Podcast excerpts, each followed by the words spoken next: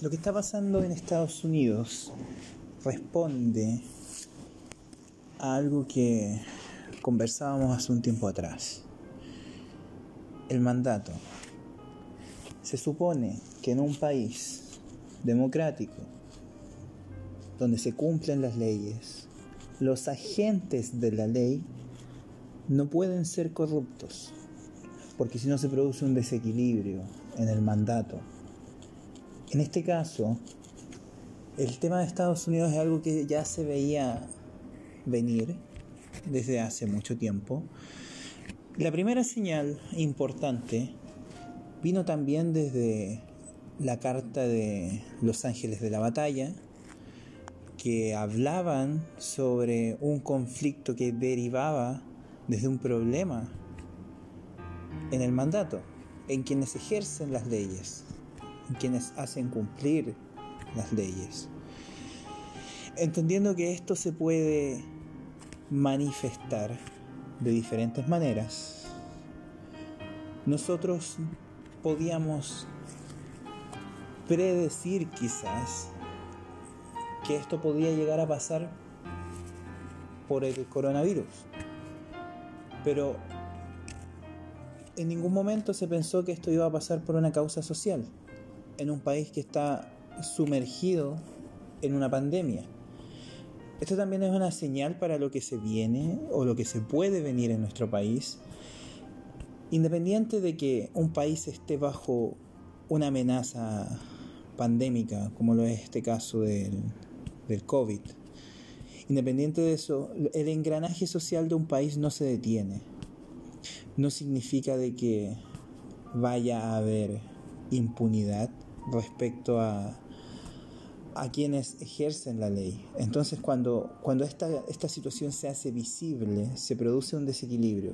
Un desequilibrio que nosotros ya que veníamos ya conversando en, en la página, eh, yo venía ya hace un tiempo atrás hablando al respecto, que esto podía pasar.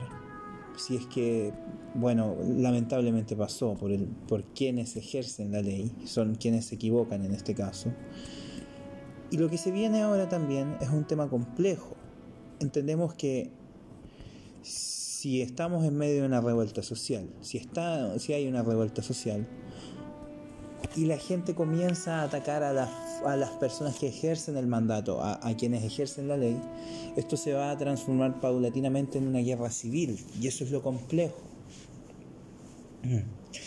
Lo más probable es que este sea un aviso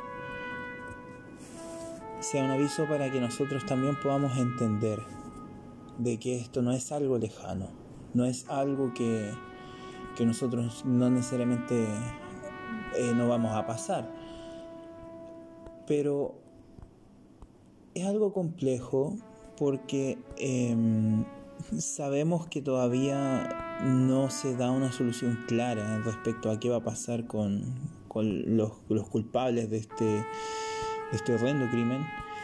Em, y, eso no va, hasta que eso no se solucione, no va a generar ningún cambio en lo que está pasando, probablemente.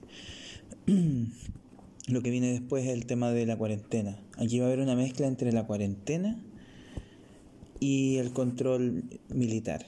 Y eso va a dar como un posible estado de sitio o ley marcial en algunos casos. ¿Qué pasa cuando hay una ley marcial? La violencia aumenta. La forma de, de la violencia se vuelve cada vez más impune. Entendemos que cuando hay un auge de la cultura de la violencia, nosotros veíamos hace, hace, un par de años atrás con bastante preocupación. En general, yo creo que todos quienes nos dábamos cuenta de, cómo el engranaje político se iba manifestando, veíamos con, con bastante preocupación cómo es que las formas de cultura más violentas se iban cada vez cristalizando de una manera más clara y más concisa. veíamos eh, movimientos que adhieren hacia la, hacia la violencia y la segmentación surgir. Tenemos el caso en, España, en, Grecia, em, tenemos el caso en Brasil que pasó también. Eh, movimientos que son eh, de, extrema derecha. Veíamos ya cómo esto se iba preparando para, para que lamentablemente pasara lo que, lo que está pasando. Entonces era como una recuperación de, la cultura de, de, la violencia, algo que hace mucho tiempo ya no se veía, porque entendemos que, que tampoco es una consecuencia el hecho de que porque la democracia falla justificamos la cultura de la violencia, nosotros no, no, no estamos en medio de esa dualidad. Nosotros siempre tenemos que tratar de, de no polarizar y, y sí estructurar desde, desde punto por punto, punto por punto, porque a veces eh, pasa esto, de que justo en un momento donde necesitamos personas que, que apoyen al, al pueblo, que apoyen a la gente, tenemos al, al, candidato y al perfil eh, totalmente contrario de, de, un representante que no apoya a la gente, de un representante que, que impone su forma de, cultura, que impone, impone, y que no le importa mucho lo que pueda pasar respecto a, a esta forma de cultura, como las consecuencias que va a generar. Eh, esta cultura de la violencia, esta cultura del nativismo xenofóbico, esta cultura de, de la, de la segmentación o de la segregación básicamente. Em, y esto responde también a, a un llamado hacia, hacia la gente, hacia que si tienen que pedir algo, eh, están en todo el derecho de hacerlo. Y en muchos momentos eh, pasa que porque la gente no pide, los mandatarios, em, las autoridades y quienes ejercen la ley creen que la gente no lo necesita. Lamentablemente no hay iniciativa de, de las personas que ejercen el mandato, porque hablamos de la carta del mandato. En todo momento estamos hablando de esta carta. Em, lamentablemente, si no, se le ordena a las autoridades y a los representantes una necesidad, ellos no la visibilizan. Entonces, como no la visibilizan, tienen que haber eventos em, disonantes, tienen que haber eventos disruptivos para que puedan efectivamente responder a las necesidades de la gente. Si en el caso de que, em, ponte, no sé, un ejemplo, si en el caso de que no entreguen una solución respecto a lo que pasó actualmente. ¿Cómo es que van a estructurar la rama policial después de esto? Y solamente ofrecen lo más fácil que es destituir y encarcelar a, esta persona, que yo creo que es lo, mínimo que pueden hacer. Si no ofrecen algo, algo más de lo mínimo, eh, va a haber una herida que no se va a sanar fácilmente, una herida cultural porque el racismo es una herida que nunca se termina de sanar. Es una herida que hay personas que todavía abren más con sus conductas, abren más con sus pensamientos, con sus imposiciones. Es una herida que nunca termina de sanar. Entonces, si las personas que ejercen esta cultura de la violencia siguen abriendo más esta herida, lo más probable es que esto no vaya a parar no va a parar porque no van a dar respuesta al cambio estructural. Tiene que haber un cambio estructural en esto. Tiene que haber un, cambio de fondo, tiene que haber un cambio de políticas, tiene que haber un cambio humano, una percepción. Porque si tenemos al. Ya, sacan a este personaje eh, y eventualmente ponen a otro Em, si no tenemos claridad de qué tan contaminada está la formación y del pensamiento de esta gente, eh, no vamos a tener claro eh, cómo podemos efectivamente evitar que esto vuelva a pasar. Porque nos podamos encontrar con personas similares, quizás eh, nos podamos volver a encontrar con un, lamentable caso nuevamente en, lo pronto. Entonces, eh, si no cambian la estructura, esto va a seguir pasando. Y esto es algo que es común en muchos países donde la fuerza policial em, responde a formas de cultura que hablan de una formación en violencia, una formación en represión. Porque las policías no tienen integrados, eh, por ejemplo, hay policías que, que les haría muy bien el integrar contenidos humanistas, el tener una llegada con la gente. Hay muchos, muchos campos de formación que parecen eh, campos de sobrevivencia más que campos de aprendizaje.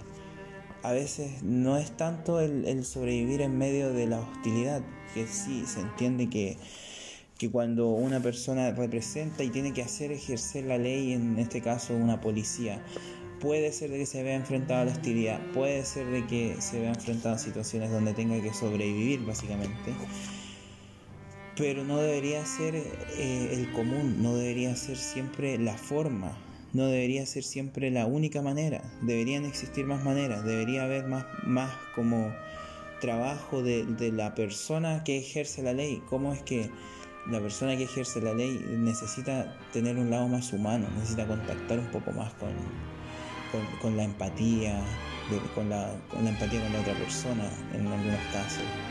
Eh, pero hay una impunidad, hay una herida que, que día a día se hace más grande, que es la herida del racismo, porque ha habido mucha impunidad respecto al racismo.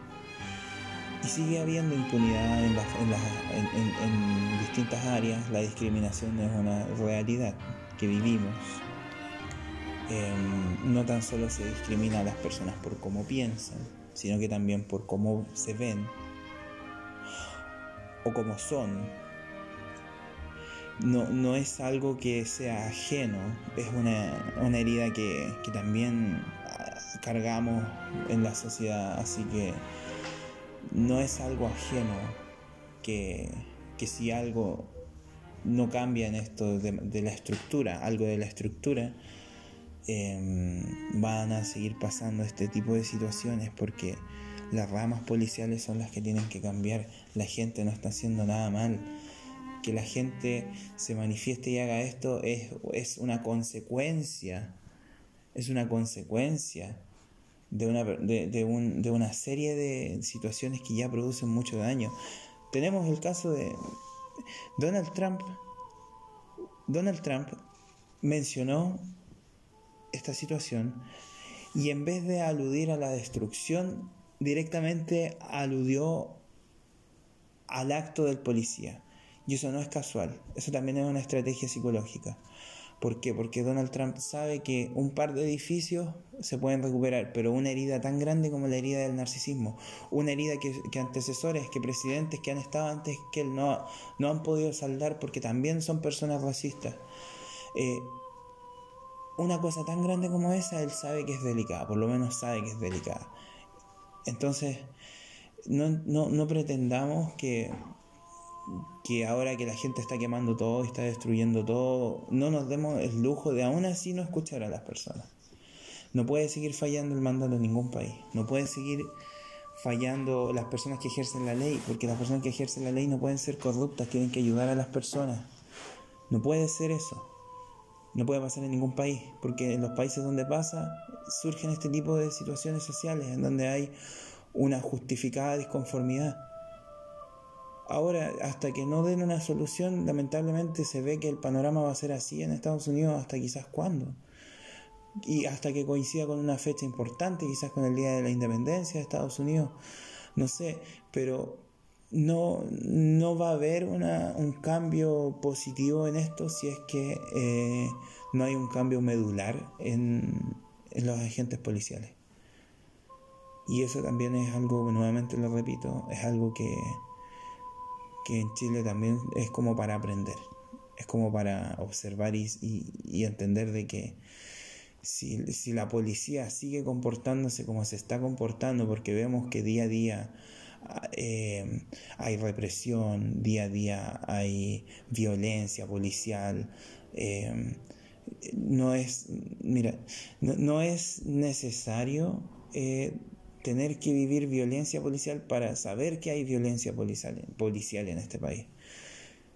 Lamentable, sería lamentable que a cualquiera le pasara, pero con toda la evidencia que hay de la, de la violencia policial, ya no es necesario que tú seas víctima de la violencia policial para tener que ponerte en el lugar de las personas que han sido víctimas. porque ya puedes observar que, que una policía que tiene una forma de cultura en base a la violencia, eh, ya no, se te hace extraño que reaccione de manera violenta en distintas situaciones. No se te va a hacer extraño, no se te va a hacer ajeno. Y aquí va a pasar el tema de que están, está mezclándose la cuarentena con el toque de queda. Si se mezcla la cuarentena con el toque de queda, lo que va a pasar es que va a generarse un eventual estado de sitio. El invierno va a ser difícil en este país va a ser eh, un invierno complejo. La invitación está a que que puedan ayudar a, las personas que conocen, quien tiene más cerca. Si ven a alguien que cerca también de ustedes que, que vive en la calle, también poder ayudar en eso. El comunicar eso, el, apelar a la solidaridad es muy importante en esta, en esta situación porque va a ser un invierno muy difícil. los, eh, los, gobiernos que, que están pasando por, quizás por este, o que pasan por estas etapas en donde eh, empieza a cambiar el clima y empiezan a bajar las temperaturas, los gobiernos que pasan por estas etapas entienden que tienen que tener un plan de acción para las alertas azules, como le llaman. Entonces, em, si nuevamente hay una alerta azul y ahora hay algo que no hemos considerado, que el clima está cambiando, el clima eh, cambia en base a cómo se, se va regenerando el medio ambiente, obviamente. Cuando había mayor daño, bueno, aquí puede, puede que yo peque un poco de ignorante, pero cuando había un mayor daño a la capa de ozono, eh, había más calor. Y ahora puede que como que haya menos daño quizás por el tema de la regeneración ambiental. Puede ser que los estados, em, de, los estados climáticos se vivan de manera más, más, más cruda, de manera más natural, más normal. Ya no va a haber tanta eh, alteración. si van a haber, nuevamente va a haber un cambio, porque veníamos de este cambio en donde verano era más verano y ahora invierno va a ser más invierno, no va, no, va, no va a haber tanto calor. Entonces va a ser todo un tema del cómo es que van a manejar el, el invierno. Y el invierno va a generar muchas cosas, el invierno va a generar... Eh, van a surgir las necesidades de las personas que no tienen donde poder hacer cuarentena. Se van a dar cuenta de que eh, las personas que tienen enfermedades, que tienen comorbilidad, se puede decir así, eh, con enfermedades médicas, el frío también les va a afectar mucho más. Eh, si no hay un plan de acción, esto se va a descontrolar en el invierno. Y esa es la idea, de que no se descontrole la idea es que no se, no, se intensifique y, si no hay una intención, lo más probable es que se va a intensificar el tema de las enfermedades respiratorias, se va a intensificar el tema de la propagación del COVID em, y eso va a generar un malestar social. El malestar social es mucho más complejo de abordar que una pandemia porque el malestar social es la consecuencia de muchos años, de muchos sucesos que fueron agotando la paciencia de la gente poco a poco. Y lo que va a culminar en, esto es que este invierno va a influir mucho, mucho en cómo las personas van a eventualmente em, tomar septiembre y octubre. Porque entre entre septiembre y octubre va a haber un auge de, de, las consecuencias del invierno. Vamos a ver que el invierno, si, no se, el, si el gobierno no toma medidas al respecto, el invierno va a ser un invierno muy crudo. No podemos ser soberbios con el invierno. Hemos visto que, que grandes dictadores, que dictadores muy soberbios, que han tenido mucho poder han sucumbido ante el invierno. No podemos subestimar el poder del invierno. Nunca podemos subestimar el, poder del invierno. Entonces, si no se toman medidas, el invierno va a generar un malestar, malestar, malestar social. Va a generar, va a agrandar más la herida todavía, la herida social que hay respecto hacia los representantes en este país si no se hace algo al respecto en este invierno para ayudar a la gente, para que no, muera tanta gente por el invierno, septiembre va a ser un mes inestable si es que no se hace algo. Entendemos que es primera vez que vamos a pasar fechas importantes bajo el contexto del estallido social. Es primera vez que vamos a vivir un 18 de septiembre bajo el estallido social. Es primera vez que vamos a vivir un 11 de septiembre. Es primera vez que vamos a vivir un aniversario nuevamente del, estallido social en octubre. Es primera vez que vamos a vivir un plebiscito. Entonces, vamos a vivir una serie de fechas importantes que no hemos vivido antes. Y eso, eso significa de que hay que preparar las cosas en el sentido de que para que no haya un daño mayor. No puede ser de que las autoridades estén em, esperando que el invierno se manifieste. Tiene que haber un trabajo antes. El daño menor, disminuir la, la cantidad de, de personas fallecidas por el invierno. Es importante considerar eso, porque la, alerta azul no es una alerta que se tenga que tomar a la ligera. La alerta azul hay muchas personas que no tienen dónde hacer la cuarentena. Entonces, de este invierno va a depender mucho cómo es que va a ser septiembre, octubre, noviembre y diciembre. El invierno va a marcar el nivel de indiferencia que haya hacia cómo las personas viven el invierno va a ser la misma vara con la que las personas van a medir a las autoridades en septiembre, octubre, noviembre y diciembre. Se van a acordar mucho de lo que va a ser el invierno, porque si no apoyan a la gente en invierno, este invierno va a ser muy crudo, va a ser muy difícil.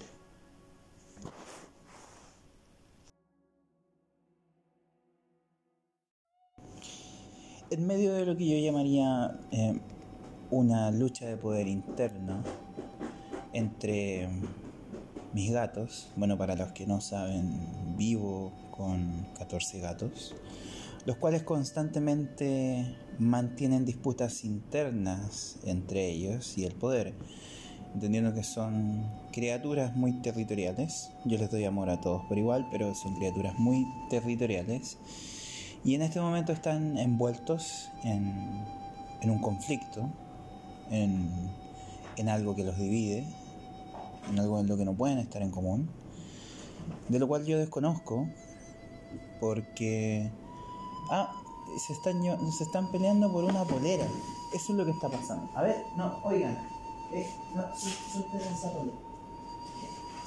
Se estaban peleando por una polera. Eso es lo que estaban haciendo. se estaban peleando por una polera. Debían, bueno, estaban jalando de un lado y de otro, tirándose por una polera. Bueno, y en medio de todo esto, em, estaba revisando un libro que yo tengo aquí de, de como ella mencionaba anteriormente, em, un filósofo muy reconocido últimamente.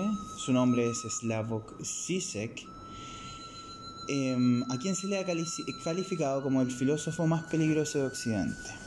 La figura de Zizek no es tan solo una figura importante para, para la em, divulgación de la filosofía, sino que también es una figura importante para la cultura pop. Entendiendo que cuando un personaje, un personaje cuando trasciende, trasciende porque es capaz de adaptarse a todas las épocas. Y Sisek es un personaje que va a trascender debido a que él rompe con el molde de lo que es el académico en promedio. Él es, él es la antiacademia, él es el antihéroe de la academia. Entonces en ese sentido, él está, em, está destinado a trascender debido a, las más de, de, 40 obras que él ha escrito. Em, y él tiene algo muy importante que en la academia se ha perdido, que es el sentido del humor. Él es un autor que tiene mucho sentido del humor. De hecho, em, este libro en particular, el cual lleva por nombre Mis chistes, mi filosofía, Em, editado por la colección Anagrama, que a todo esto Anagrama edita muy buenos autores. Em, este libro conecta, porque muchas veces se discute cómo es que nosotros podemos empezar a conocer a Sisek, desde dónde lo podemos conocer.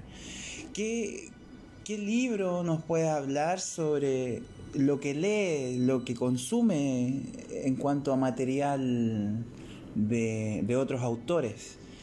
Entonces siempre es es complejo el tener como una línea directa de cómo entender a, este autor.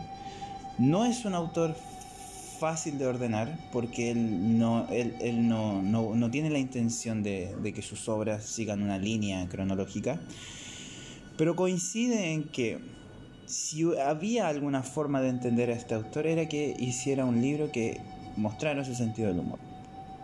Y este libro es así yo los invito a que lo revisen. Em, lo pueden encontrar quizás en internet. Eh, porque tiene un componente muy importante que habla de que un autor, un escritor, un, pensador, nunca puede perder su sentido del humor. Porque al momento de perder su sentido del humor, se, se vuelve un viejo dando la lata básicamente. O sea, no, podemos darnos el lujo de, de darle la lata a la gente en un contexto que ya es latero. Ya la academia es latera, la academia es fome, la academia... A la academia no le gustan las bromas, a la academia no le gustan los filósofos que son un personaje. Yo recordaba que en mi formación como psicólogo yo leía a Sisek y me decían, bueno, es que él es inteligente pero es muy payaso. Y yo entiendo que él se, perciba que quizás él es muy payaso, pero él en realidad él nunca pierde ese componente de que él es un crítico asertivo. Él es un crítico asertivo ya que él no tiene nada que demostrarle a nadie él, bueno, yo, él lo pueden poner hablando, ni siquiera le tienen que tener un guion, lo pueden llevar a algún lugar y le dicen, tú habla una hora y media y él habla una hora y media. Él fue candidato a presidente por Eslovenia en 1990 y algo, 91 creo. Eh, y en el debate pasó algo muy curioso. En el debate incluso los mismos candidatos que estaban ahí le reconocían que por favor lo, lo dejaran los dejaran hablar, porque sí se, eh, es, muy, eh, eh, es muy crítico, es muy avasallador en sus críticas. Y con el tiempo se ha ido volviendo más humano, se ha vuelto más como un filósofo más de la cultura popular, un filósofo más, más, más, rosa, un poco más em, como de este sentido del humor como mencionaba, pero en, en los 90 sí sé que era un tipo bastante complejo porque él quería encajar dentro de un sistema complejo. Entonces él se exigió a sí mismo a ser complejo. Entonces en este CISEC de los años 2000 ya, de 2000 en adelante, vemos un CISEC más humano, más como desde el sentido del humor. Y este libro en particular, voy a leer la, la reseña del libro para que algunos puedan entender eh, lo importante que es este libro para poder comprender a, a bueno, y nuevamente paréntesis, están la disputa social entre mis gatos y esta vez están disputándose un paño. Un paño. A ver, disculpe. Un paño. Le, voy a pasar uno de sus juguetes. Yo creo que esa es la, la solución.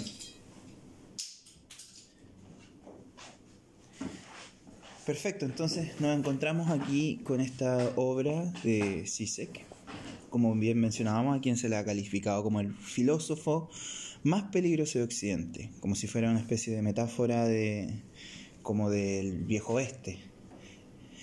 Em, bueno, naturalmente eh, la palabra diversión no es tan solo cuestión de risa, porque Sisek también aquí menciona que implica una actitud irónica en su obra, subversiva, reflexiva y comprometida comprometida con el presente libro, el cual reúne 107 chistes desperdigados por toda la obra de Zizek. Como mencionábamos anteriormente, este libro sirve para poder conectarse con muchos otros libros de Zizek.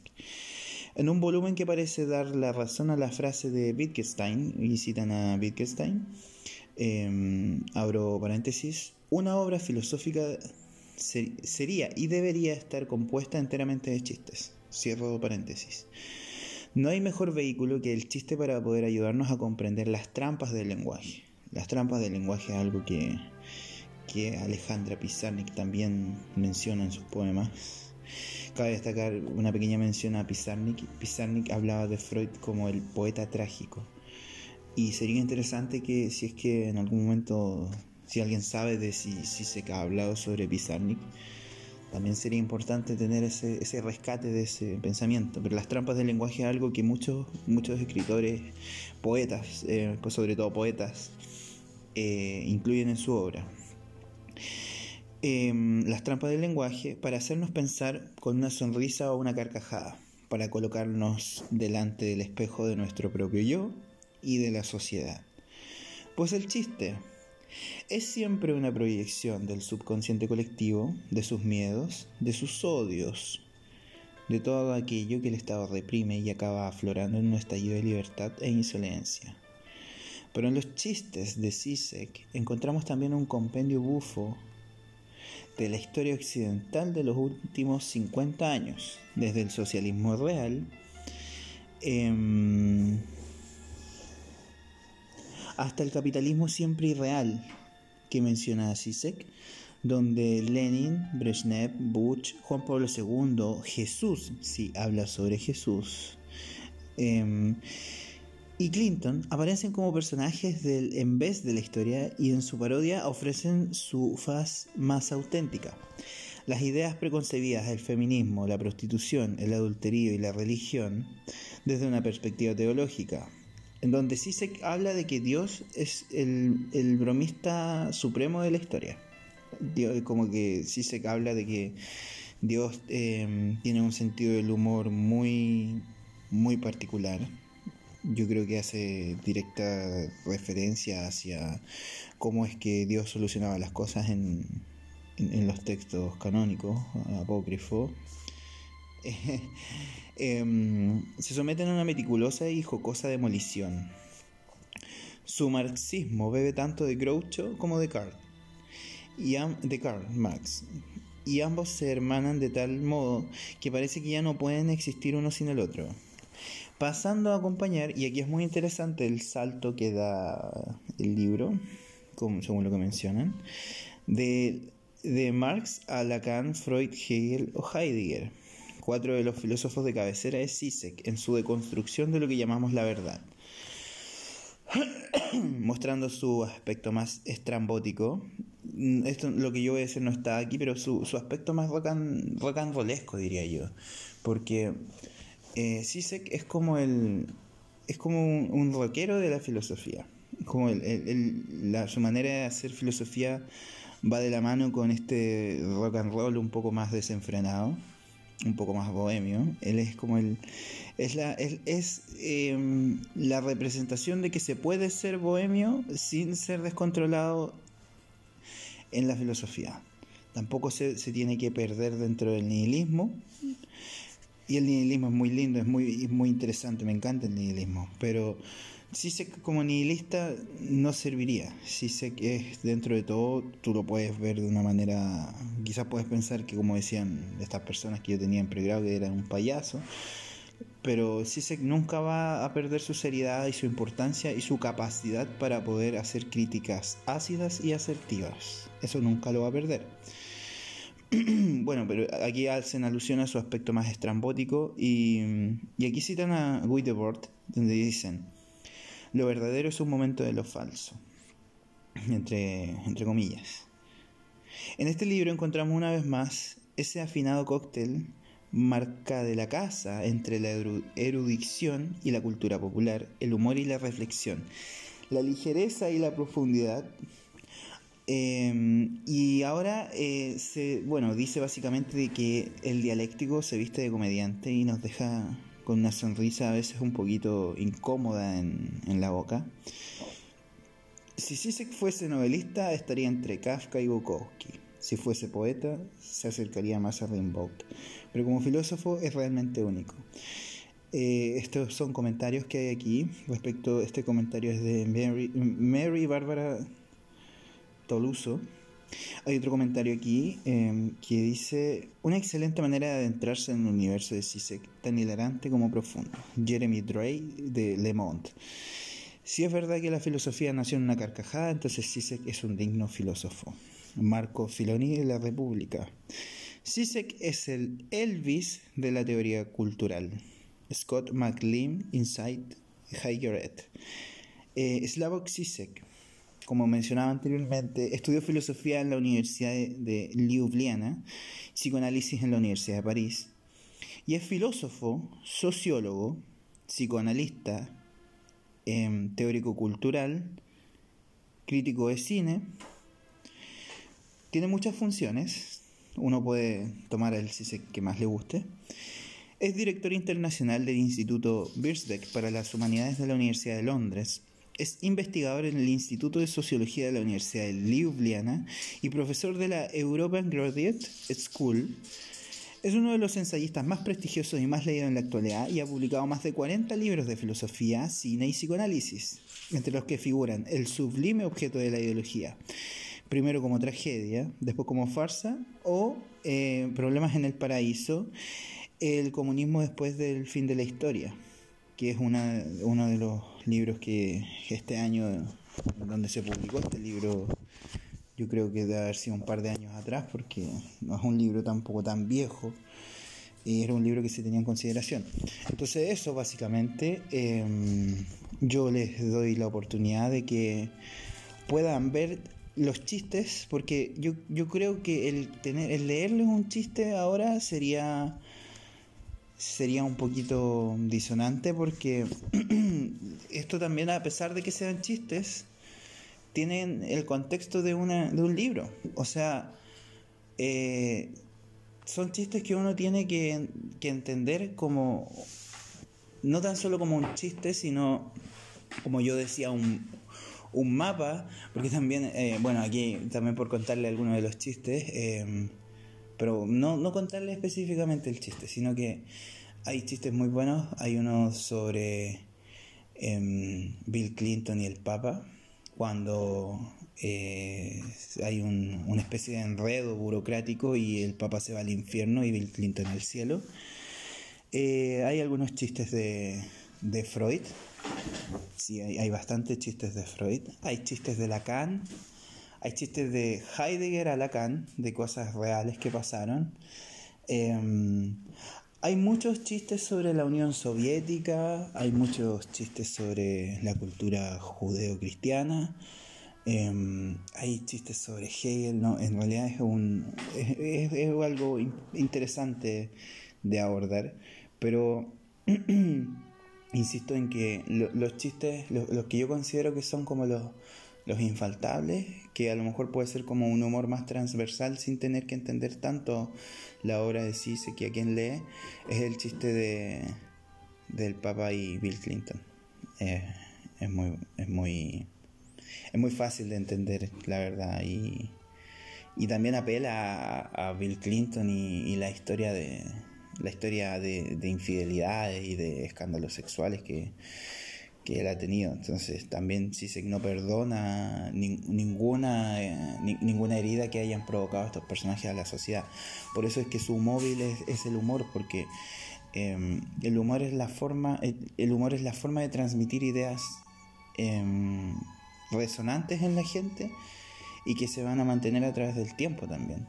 Entonces, eh, él no perdona ninguna herida. sí, no perdona ninguna herida que haya provocado ningún personaje. O sea, a todos los atacas por igual. Si hay chistes hasta de. Hay un chiste que, donde compara a Jesús con Tiger Wood. Entonces, es interesante que, que revisen este libro. Y, y, bueno, y, no les recomiendo que partan por el primer chiste. Porque creo que si parten por el chiste de la página 1, van a dejar de leer el, el libro. Les recomiendo que, que sea una lectura como dice que es un autor que no tiene un orden, tampoco es una exigencia que ustedes partan desde la primera página leyendo este libro. Pueden partir desde, hagan el ejercicio de abrir quizás el libro al azar en cualquier página y ver con qué chistes se encuentran. Y si es un chiste que no les gusta, bueno, entender de que no a muchos les gusta el sentido del humor de Sisek, pero para quienes lo, lo lean, lo frecuenten, yo creo que es bueno que, partan con, este libro para, poder adentrarse un poquito más de lo que, en lo que es él. Porque de los 40 libros yo creo que este es el que mejor conecta con, con todas sus obras.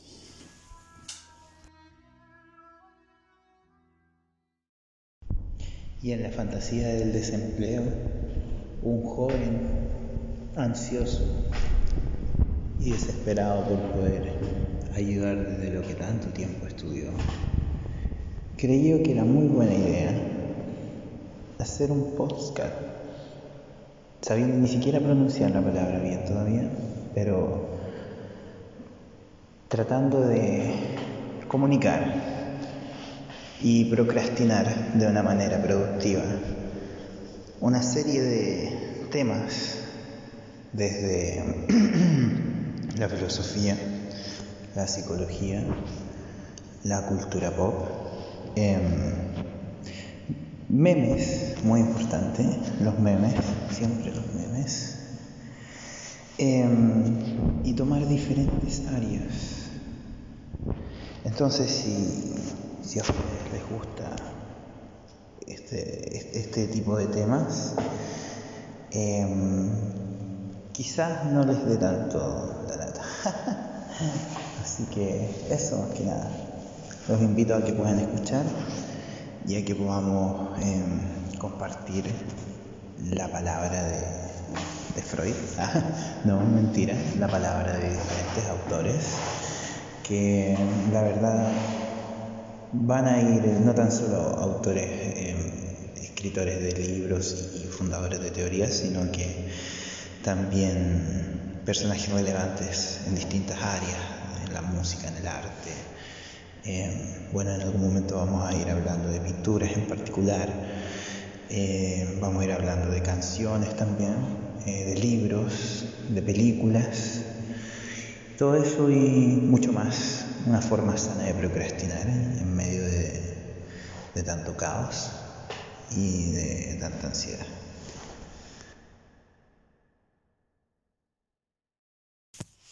Ya.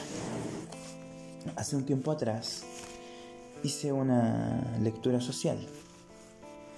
De vez en cuando las lecturas sociales em, nacen desde sueños que eventualmente yo voy teniendo.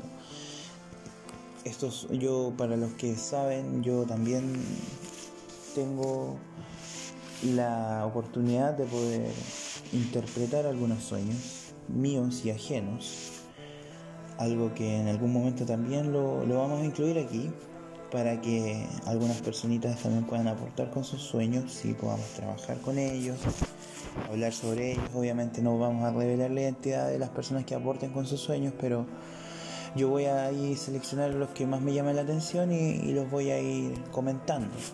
Respecto al sueño que yo les voy a comentar y el sueño que deriva eventualmente en esta lectura, eh, en este sueño yo, em, a diferencia del sueño que tuve, por ejemplo, antes de lo que fue el estallido social en Chile, eh, en ese sueño yo veía una ciudad, una ciudad que ardía en llamas. Veía gente feliz.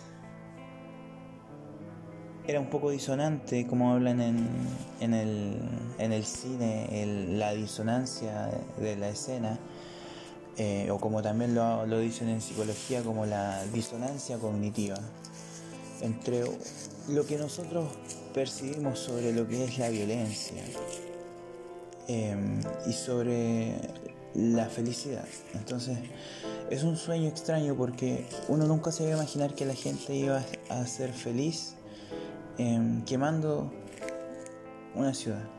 Bueno, algunos, claro, pueden decir sí, sí, pero como esta, esta especie de, aceptación porque esto sea realmente así.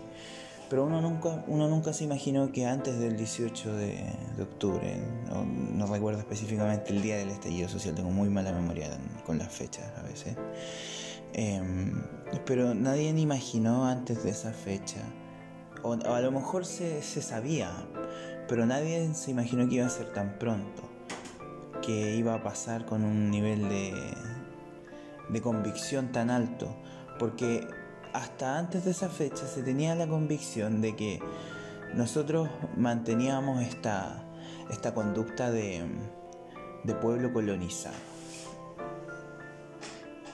Se entiende que Chile ha pasado por una serie de colonias y en ese sentido eh, siempre se ha mantenido esta percepción de que la gente nos domina. Pero en, esta oportunidad eh, es muy importante lo que pasa porque se rompe con esta estética de el dominador y el dominante. No, no es tampoco una estética hegeliana, pero, pero sí se rompe con esta, con esta especie de paradigma y, y, generalmente es muy difícil que un proceso así sea pacífico, porque ningún proceso de descolonización em, es pacífico. Entonces, en ese sentido, eh, nadie se imaginó que iba a pasar, pero pasó. Y desde que pasó, se hace evidente algo que ya se venía marcando desde hace mucho tiempo, que es quienes ejercen el mandato. En este caso, el sueño que, que deriva de esta lectura es básicamente debido a que en el primer sueño la gente estaba feliz. La gente estaba feliz, pero en este sueño, bajo el mismo contexto, en una ciudad en llamas, la gente estaba enojada. La gente estaba enojada. Y esa es la gran diferencia. Porque la gente estaba enojada por algo que consideraban y que ahora yo también considero que es una causa justa que es el hecho de quienes ejercen el mandato y cómo lo ejercen. Los cuerpos policiales, em, los cuerpos militares. Entonces, hace sentido que en base a lo que pasó en Estados Unidos, porque lo que pasó en Estados Unidos es algo que no puede pasar, es algo que no debe pasar, que independiente de de la época en la que nos encontremos es algo que no puede pasar. Es algo que lleva pasando alrededor de 400 años. Y no van a no esperen, no esperen que con dar de baja a este personaje y, encarcelarlo, esto, esto termina. Porque esto abrió una herida que no, todavía no terminaba de sanar.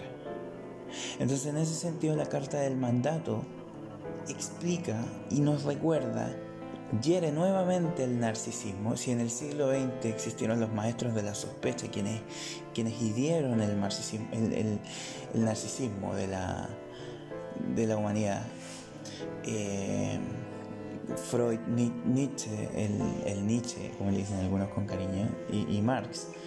Eh, nuevamente aquí tenemos una herida al narcisismo de, los cuerpos policiales que se creían intocables, que se creían em, regentes del poder. Entonces, la carta de Kerub habla del mandato y el consejo. En este caso, quienes ejercen el poder, quienes tienen el poder, lo usan de mala forma, porque aparece la carta de Carnivú, que representa también la manipulación, lo ejercen de mala forma y eso deriva en los ángeles de la batalla, que los ángeles de la batalla representa em, bíblicamente el conflicto entre los ángeles que decidieron apoyar a Lucifer y los ángeles que decidieron apoyar a Dios. Entonces, em, no es casualidad y, tampoco se hace extraño de que sea tan similar lo que pasó en Estados Unidos con lo que pasó en Chile porque en ambos casos hay un cuerpo policial, hay una, una influencia de alguien quien ejerce un mandato que mal utiliza su poder. Y eso no me van a decir que no es así, porque hay evidencia de que personas de quienes tienen la responsabilidad de ejercer el mandato de Kerub han eventualmente mal utilizado este poder. Y hay muchos casos en los medios que han surgido, muchas investigaciones que han surgido respecto a cómo es que ejercen este poder. ¿Para qué vamos a entrar en detalle? Si todos sabemos, ya quienes, quienes realmente nos informamos sabemos que, qué es lo que pasa respecto a, quienes ejercen el poder y cómo lo mal ejercen. Entonces, la, eh, entra la carta de los ángeles de la batalla y habla de, de, este conflicto inevitable, de esta pelea inevitable.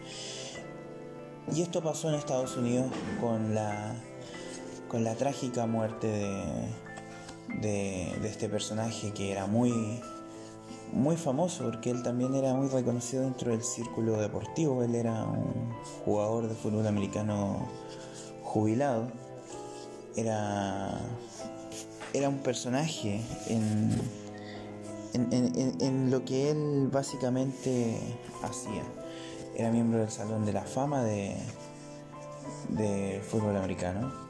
Entonces, eh, marca, marca la, no tan solo la, la violencia de la muerte, sino que la impunidad al respecto de cómo es que se llevó haciendo esto tanto tiempo porque ahora hay un mea culpa respecto a, a esta situación.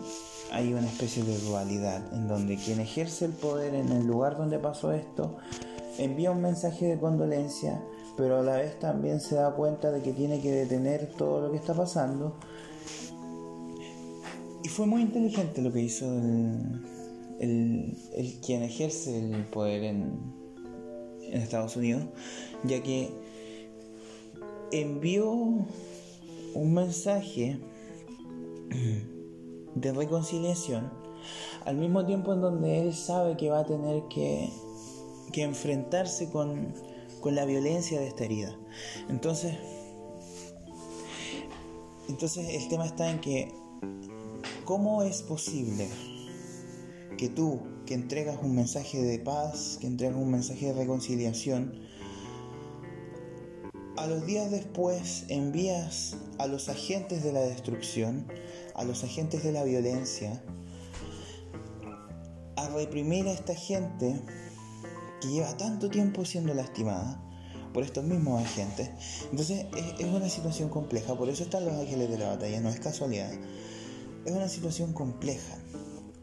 El arcángel Ragiel representa em, la voluntad de Dios en, el sentido bíblico representa eh, bíblico cristiano más que nada, aunque obviamente eh, hay muchas interpretaciones de los arcángeles, pero representa la voluntad de, un Dios que, que cree que algo se debe hacer de una forma en particular.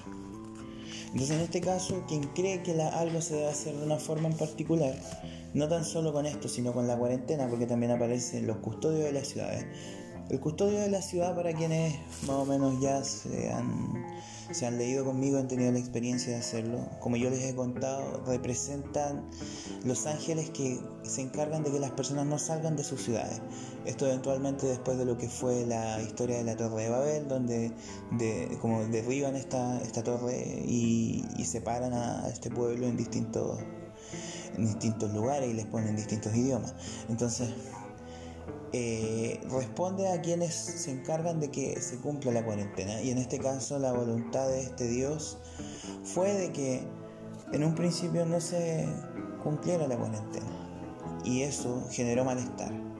Después hubieron personas que avalaron este mandato, este mensaje, avalaron este mensaje y eso acrecentó el malestar.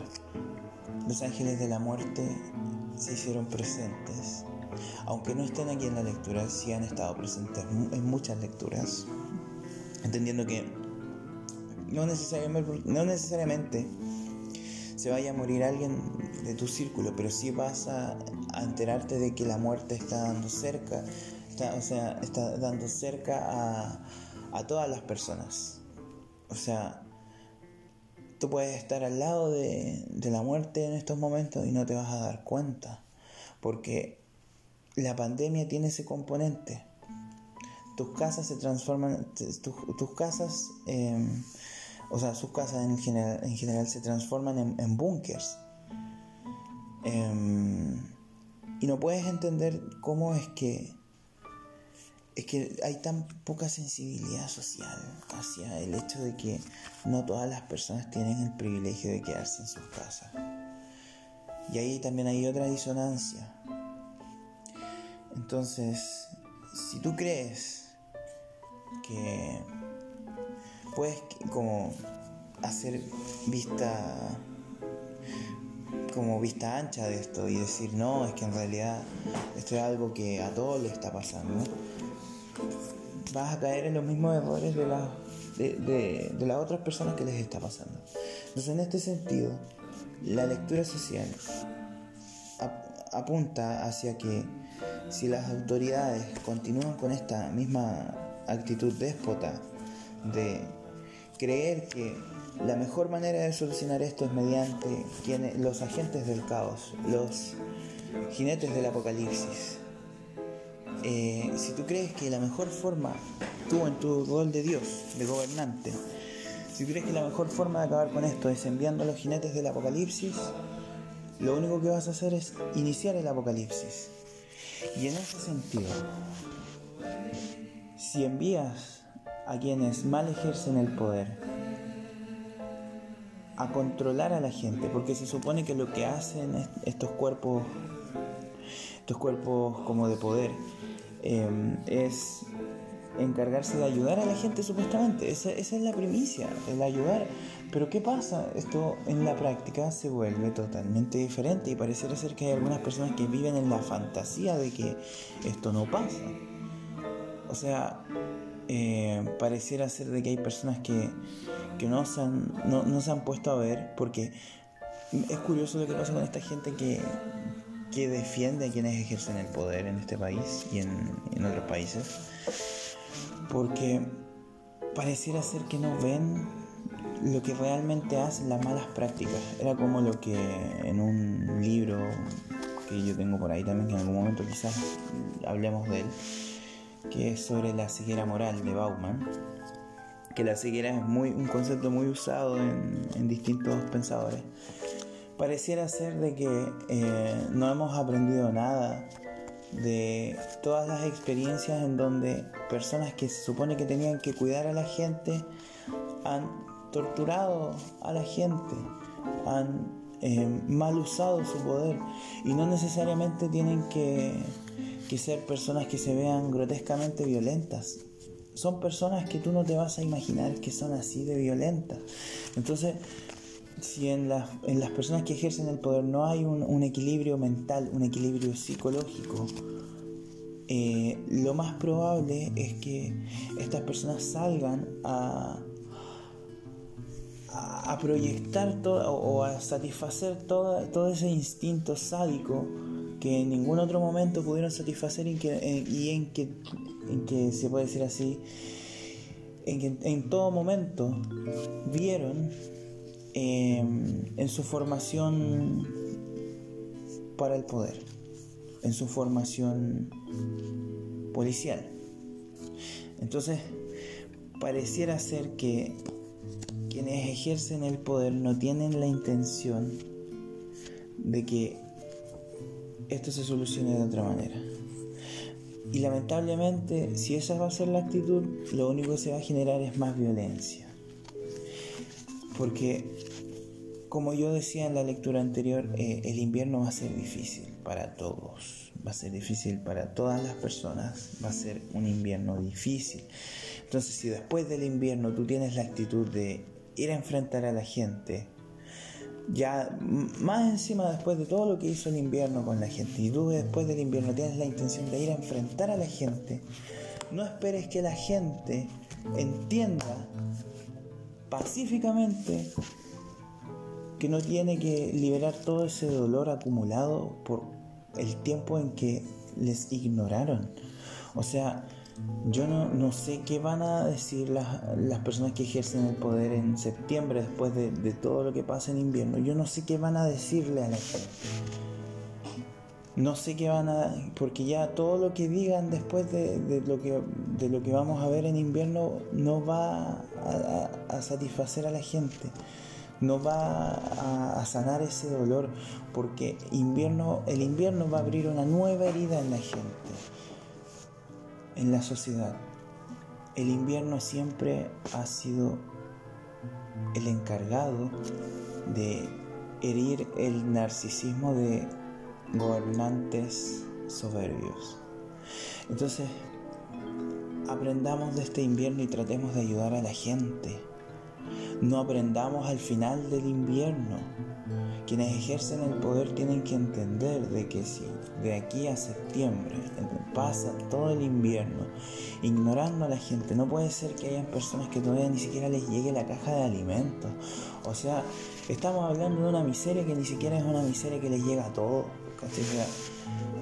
es una burla, es una burla. Entonces lo que dicen las cartas es que si las personas que ejercen el poder no aprenden de aquí a septiembre, octubre, no aprenden que tienen que ayudar a las personas, lo que va a pasar es que se va a recrudecer la violencia, se va a recrudecer. Y no estoy haciendo una apología a la violencia como hay algunos, algunos em, pensadores muy respetados en este país que que van a algunos programas y hablan como de que, de que la gente que sale a la calle sale a como a apologizar la violencia. No, no es una apología a la violencia, es una consecuencia de quienes ejercieron tanto tiempo la violencia en este país. Es una consecuencia de, de, las víctimas, es una consecuencia de quienes hemos sido víctimas de la violencia, de quienes ejercen el poder en este país.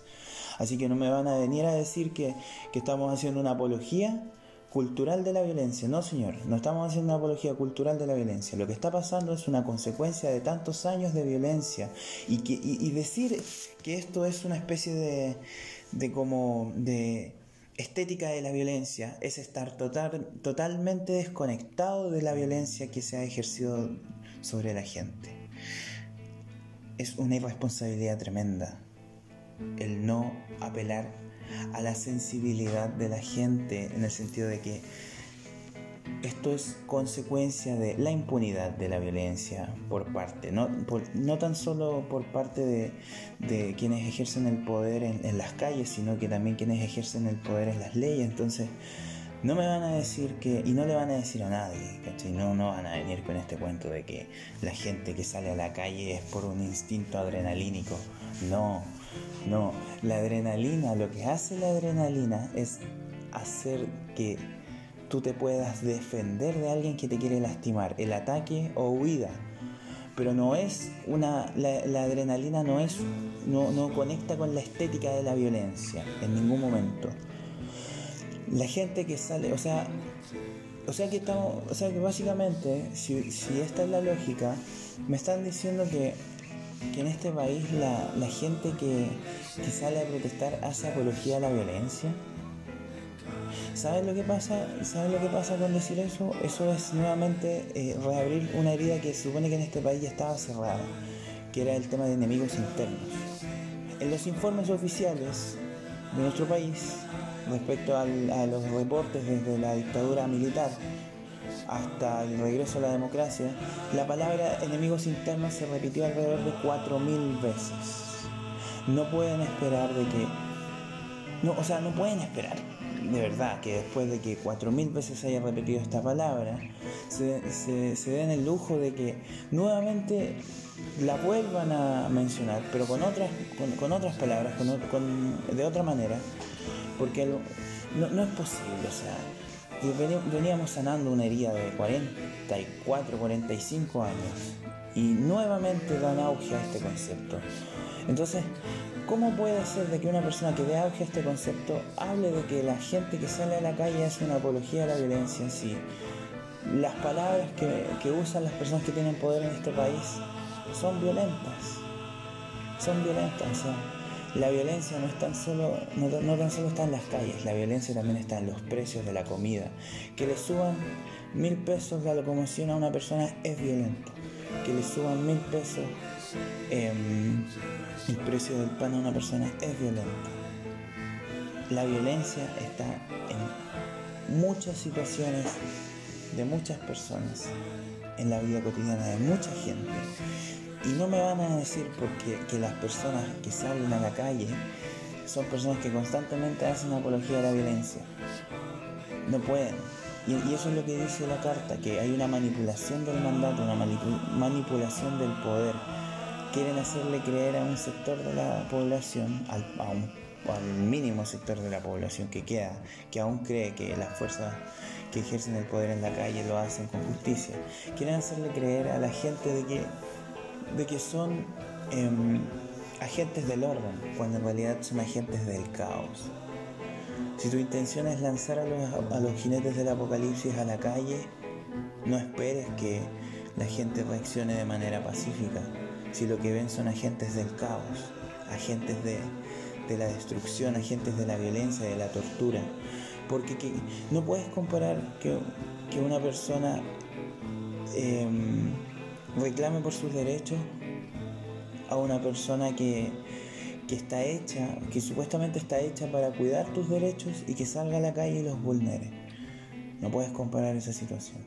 No puedes comparar eh, la situación de la persona que es agredida al mismo tiempo que agrede, mientras quien defiende a quienes son agredidos hay mucha gente que se ha dado el lujo de hablar de, mm, por ejemplo, de cómo es que, la gente sale a, protestar, siendo que en realidad em, en su vida han entendido la causa de una protesta o en su vida han participado de una protesta. Se han dado el lujo de hablar, de llenarse la boca respecto a la gente que sale a protestar y en su vida han entendido una de las causas que protestan.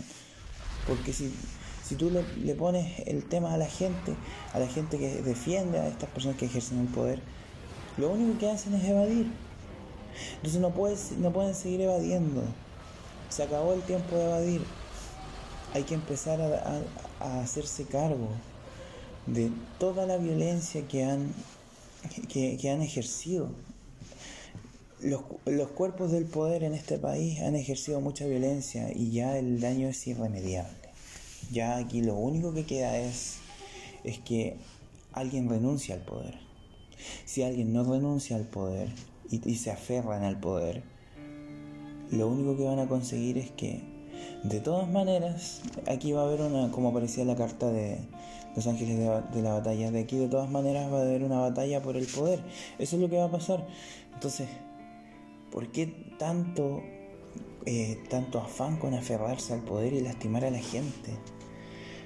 Así que esta lectura social apunta a que, bueno, y gracias a quienes se dan el tiempo de escuchar esto, porque no siempre eh, hay gente que les interese esto en particular, pero la, lectura social apunta a que si tú eh, te das cuenta de que en septiembre va a ser un mes complicado y no estás capacitado para poder salir a, a esta batalla, eh, también tienes que ser responsable. Si hay gente por ejemplo, que te espera en tu casa, puedes apoyar de otras maneras. También hay personas cerca de ti que no, que no salen a, esta batalla, pero que sí, familiares de ellos salen a batallar, salen a, esta batalla que es como la carta representada por la batalla, los ángeles de la, de la justicia.